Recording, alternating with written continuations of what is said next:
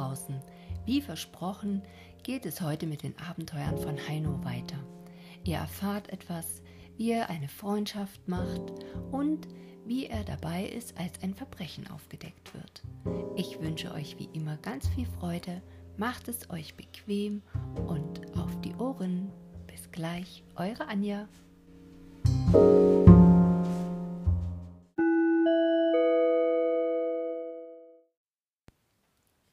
Whisky, die schwarze Perle.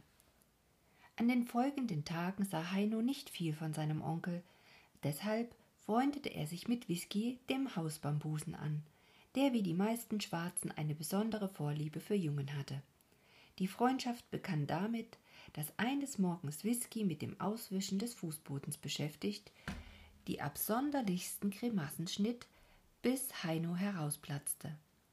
Sein Beispiel steckte Whisky an, der in ein gurgelndes Lachen ausbrach und mit spitz gewinkelten Knien und hochgerecktem Schober so lange entzückt um Heino herumtanzte, bis dieser vor Bauchschmerzen nicht mehr lachen konnte. Damit war die Freundschaft besiegelt. Heino wollte dann dem neuen Freunde mit einem Besen bei der Arbeit helfen, doch der wehrte entsetzt ab. Die Bubi ist doch die klein Bas. Weiße Mann, Kaierwerk, nur schwarze Mann Werk. Whisky war ein sehr geplagter Mann. Wenn er seine Zimmer fertig hatte, musste er Einkäufe machen, mit einem Korb bewaffnet und einem Papier, das er dem Kaufmann vorzeigte. Danach musste er Feuer anlegen, Wasser holen, Kartoffel schälen und überall in der Küche zur Hand gehen. Immer stief Werk. Sehr viel Arbeit, stöhnte er, tat alles willig und sorgsam, aber mit der unnachahmlichen Ruhe und Langsamkeit der Schwarzen. Dann nützte kein Schimpfen und Anbrüllen. Als Dr. Hart, angespannt von vieler Arbeit, ihn einmal gewaltig anschnauzte, da schüttelte er kummervoll sein großes Haupt. Die Mister verrückt in die Kopp. Whiskys Lieblingsarbeit war das Bügeln von Oberhemden. Darin hatte er es zu einer wahren Meisterschaft gebracht. Stundenlang stand er jeden Nachmittag in der kleinen Waschküche und bügelte unendlich langsam und unendlich geduldig, und da war niemand, der ihn bei der Arbeit antrieb oder hetzte. Nur der Bubi saß oft dabei und versuchte, Ovambo-Sprache zu lernen. Was aber dabei herauskam, war ein höchst drolliges Kauderwelsch, ein Gemisch von Worten der Ovambos, der Buren und Engländer. War Whisky abends endlich mit seinem anstrengenden Tagwerk fertig, so zog er sich mit langsamen, wiegenden Schritten zu seinem Schlafpontok hinter im Hof zurück. An der Schwelle ließ er sich in Hockstellung auf die Oberschenkel nieder, holte aus der Tasche seinen Equipa, einen angeschwärzten Röhrenknochen hervor, stopfte eine Portion Plattentabak hinein und begann genießerisch aus dieser primitiven Pfeife zu rauchen, was ihm während der Arbeit zu seinem großen Leidwesen untersagt war. In solcher Abendstunde ließ sich Heino gern von Whiskys ferner tropischen Heimat im Ambolande erzählen mit weit ausholenden Gesten im drolligsten Negerdeutsch versuchte dann der Ovambo ein Bild von seiner palisadenumwehrten Dorfumgebung unter Palmen weit oben am Okavango-Fluss zu entwerfen. Viel reißende Tiere gab es dort, die nachts in die Herde einbrachen und das Vieh schlugen. Ongeama, der Löwe, kam zuweilen, aber meist war es Ongu, der Leopard und Whisky begann mit ausdrucksvollstem Gebärdenspiel seinem entzückten Kleinbass darzustellen, wie der Räuber Ongu auf weichen Pranken angeschlichen kam und mit einem Satze Osikombo die Ziege riss. Heinos Entzücken aber wuchs ins Ungemessene, wenn der Schwarze dann das Knurren und Fauchen des von dem großen Jäger Whisky Onkango gestellten Raubtieres mit wild rollenden Augen nachahmte.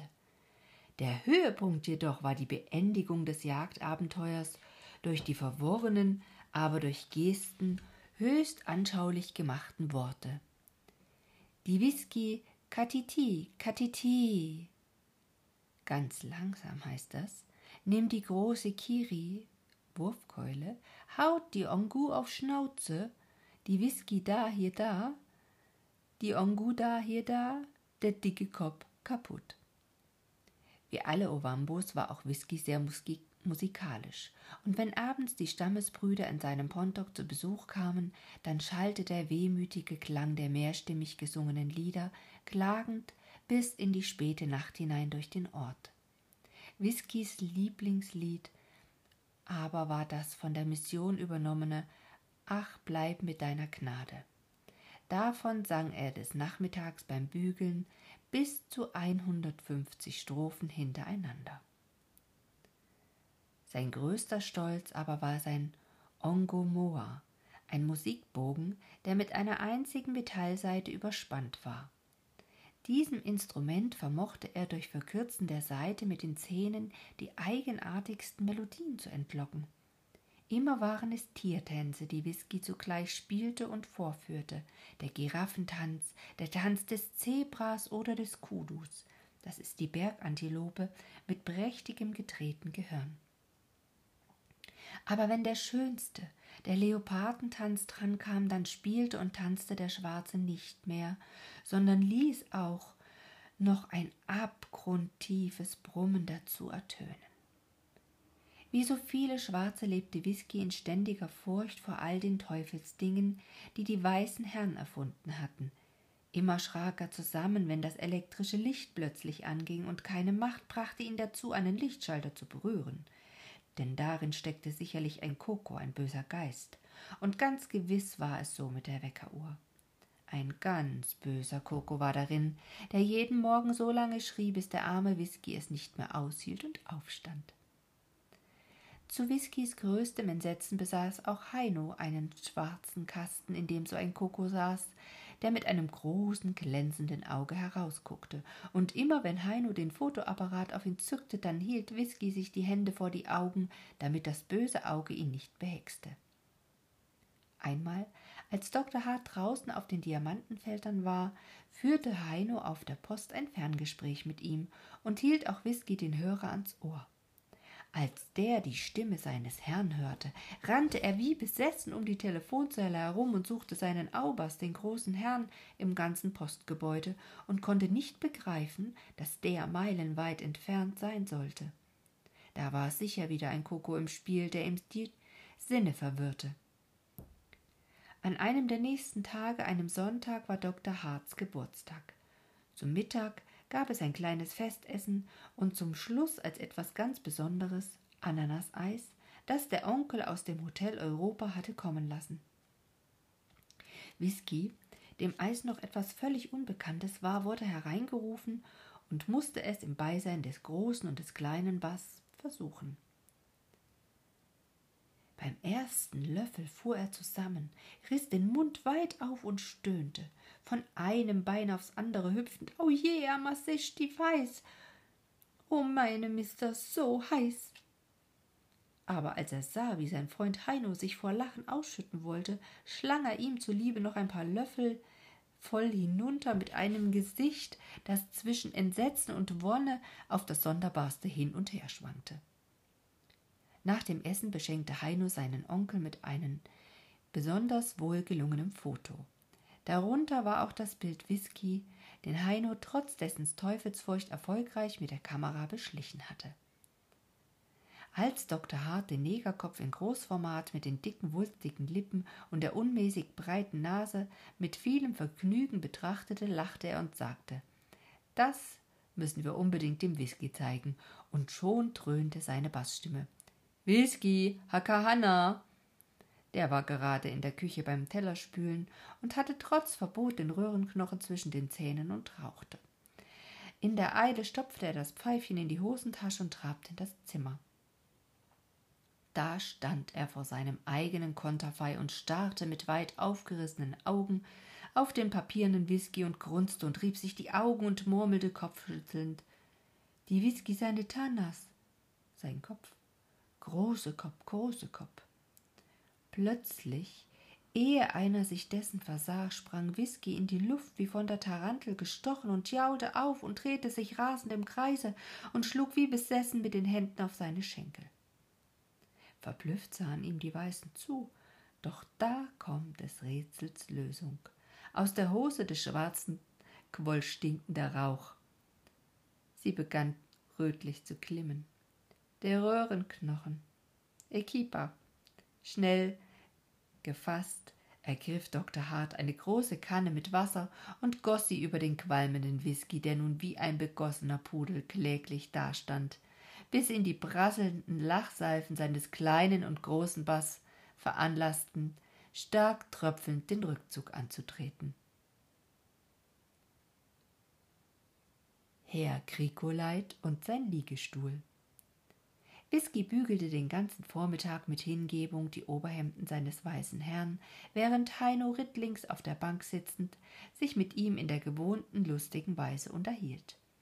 Da kam bedeutend früher als gewöhnlich Dr. Hart über den Hof und winkte fröhlich mit der Hand. Du bist jetzt schon vierzehn Tage in Afrika, Heino. Da wird's Zeit, dass du mal wieder einen deutschen Boden betrittst. Heino sah den Onkel nicht gerade sehr geistreich an. Würmanndampfer, Wagoni von Kapstadt kommend, trifft in einer Stunde hier ein. Sofort, sofort fertig machen. Wir speisen heute an Bord. Mit einem Luftsprung stürzte Heino ins Haus, erschien nach unglaublich kurzer Zeit wieder, frisch gewaschen in seinem besten Staat und stapfte eilfertig neben seinem Onkel durch den Sand dem Hafen zu. Auf der breiten hölzernen Pier wartete schon eine festlich frohe Menge. Reisende, deren Freunde und Anverwandte, Bambusen und schwarze Hafenarbeiter, alles lachte und schwatzte durcheinander. Dr. Hart schlängelte sich mit Heino nach vorn nach allen Seiten grüßend. Wer von den Deutschen des Orts es irgendwie ermöglichen konnte, ging an Bord. Ein deutscher Dampfer, das musste gefeiert werden. Ganz vorn am Kopf des Landungssteges stand breit und wuchtig Herr Krigoleit, der Tischlermeister. Links neben ihm stand ein prall gefüllter gelber Kabinenkoffer, und mit der rechten hielt er einen funkelnagelneuen, bunt überspannten Liegestuhl. Herr Grigoleit, der die Menge um Haupteslänge überragte, war in blendender Laune und grinste fortwährend über sein breites Gesicht mit dem struppigen Schnauzbart. Denken Sie, neun Jahre in Afrika, wiederholte er immer wieder mit einer von vielen Abschiedsfeiern schon ein wenig schweren Zunge. Jetzt hatte Dr. Hart sich bis zu ihm vorgearbeitet. Hallo, Herr Grigoleit, auch mal die alte Heimat besuchen? Ja, denken Sie, neun Afrika-Jahre. Da kam der Seeschlepper längsseits. Getümmel, Geschrei, Befehle und ab ging's mit voller Ladung zu dem draußen ankernden Würmerndampfer. Heinos Gesicht strahlte, als er mit dem Onkel das Fallrepp der Wagongi emporstieg. Alles an dem Dampfer war ihm so vertraut, so heimatlich, als ob es sein Schiff die Ubena wäre. Kreuz und quer lief er über das Deck, kletterte rauf und runter, besichtigte das Aus- und Einladen, bis der Onkel ihn endlich aufgriff und zum Mittagessen mitnahm. Im Speisesaal ging's hoch her. Das Essen war ausgezeichnet und bei deutschem Wein und deutschem Bier stieg die Stimmung immer höher, so dass Dr. Hart und Heino es bald vorzogen, wieder an die frische Luft zu gehen. Auf dem Promenadendeck der zweiten Klasse trafen sie Herrn Krigoleit. Der hatte inzwischen seine sieben Sachen in seine Außenkabine verstaut, sich auf Deck ein ruhiges, schönes Plätzchen ausgesucht, seinen Liegestuhl dort aufgebaut und sich häuslich niedergelassen. Da lag er nun, wohlig hingestreckt, qualmte sein Pfeifchen und sah faul auf das geschäftige Treiben um sich herum. Das war der Augenblick, auf den er sich schon lange gefreut hatte. Ei der Tausend, Herr Grigoleit, Sie sind mir aber ein Schlömmer, auf einem so schönen neuen Deckstuhl, wohl selbst gebaut, was? Aber klar, Herr Hart, feinstes Eschenholz. Ich als Tischler werd mir doch hier nicht für teures Geld nen schlechten Bordstuhl mieten. Gute Reise wünschend, schlenderte Dr. Hart weiter, verließ aber zu Heinos leisem Bedauern das Promenadendeck der zweiten Klasse nicht mehr, bis die Sirene des Dampfers dreimal dumpf aufbrüllte. Gäste von Bord. In diesem Augenblick überzog sich das heiter lächelnde Gesicht des Herrn Grigoleit mit einem spöttischen Schmunzeln, das sich noch verstärkte, als Dr. Hart und Heino ihn zum letzten Mal zuwinkten. Da, Heino blieb ganz verdutzt stehen. Da traten von rückwärts drei, zwei grau gekleidete Männer an Herrn Grikoleit heran, legten ihm die Hand auf die Schulter und winkten ihm aufzustehen. Herrn Griguleits lächelnde Miene war wie weggewischt. Sein Gesicht wurde aschfahl und lang und wurde immer länger, als er entgeistert zusehen musste, was geschah. Der eine der Männer zog nämlich eine Säge unterm Rock hervor und fing an, während sich rasch ein Kreis von Neugierigen um sie sammelte, den schönen, neuen, selbstgebauten Liegestuhl des Herrn Krigoleit zu zersägen. War denn niemand da, den Mann an seinem ruchlosen Tun zu hindern? Ritsch, ratsch machte die Säge, das rechte Stuhlbein zerbrach, und aus seinem ausgehöhlten Inneren kollerten kluck, kluck vierzig makellos klare, glitzernde Diamanten heraus. Bei ihrem Anblick überfiel ein leichtes Schwanken Herrn Grikoleit, doch musste er von dem einen Kriminalbeamten hilfsbereit gestützt noch mit ansehen, wie auch aus dem zersägten linken Stuhlbein vierzig dieser glitzernden Steine herauskollerten. Da stand er wie ein begossener Pudel mit einer Leidensmiene ohnegleichen und der Gegensatz zwischen dieser bejammernswürdigen Gestalt und seinem eben noch zur Schau getragenen selbstsicheren Lächeln war so stark, dass alle Umstehenden fast wider Willen in ein schallendes Gelächter ausbrachen. Gleich darauf befand sich Herr Grigoleit mit seinen Siebensachen wieder auf dem Schlepper, während die Wagoni ohne ihn der Heimat zudampfte. Hast du das alles gesehen, Onkel Ernst? Fragte Heino noch ganz aufgeregt, während sie vom Hafen durch den Sand ihrer Behausung zugingen. Gewiss, und der Mann tut mir auch leid, aber warum lässt er sich in so dunkle Geschäfte ein, die hierzulande schwer bestraft werden? Was wird er denn als Strafe bekommen? Mindestens ein Jahr Zwangsarbeit. Ja, die Diamantengesetze sind hart, müssen es aber auch sein, da ja die Verführung, Rohdiamanten zu stehlen, besonders groß ist, wie du eben gesehen hast. Heino legte den Rest des Weges stumm und nachdenklich zurück. Doch ehe sie in das Haus eintraten, sagte er plötzlich Ich denke mir, Onkel Ernst, du hast bei der Entlarvung deine Hand mit im Spiel gehabt. Der lachte nur hinterhältig. In Afrika ist Denken Glückssache, und mir scheint, du hast diesmal Glück gehabt.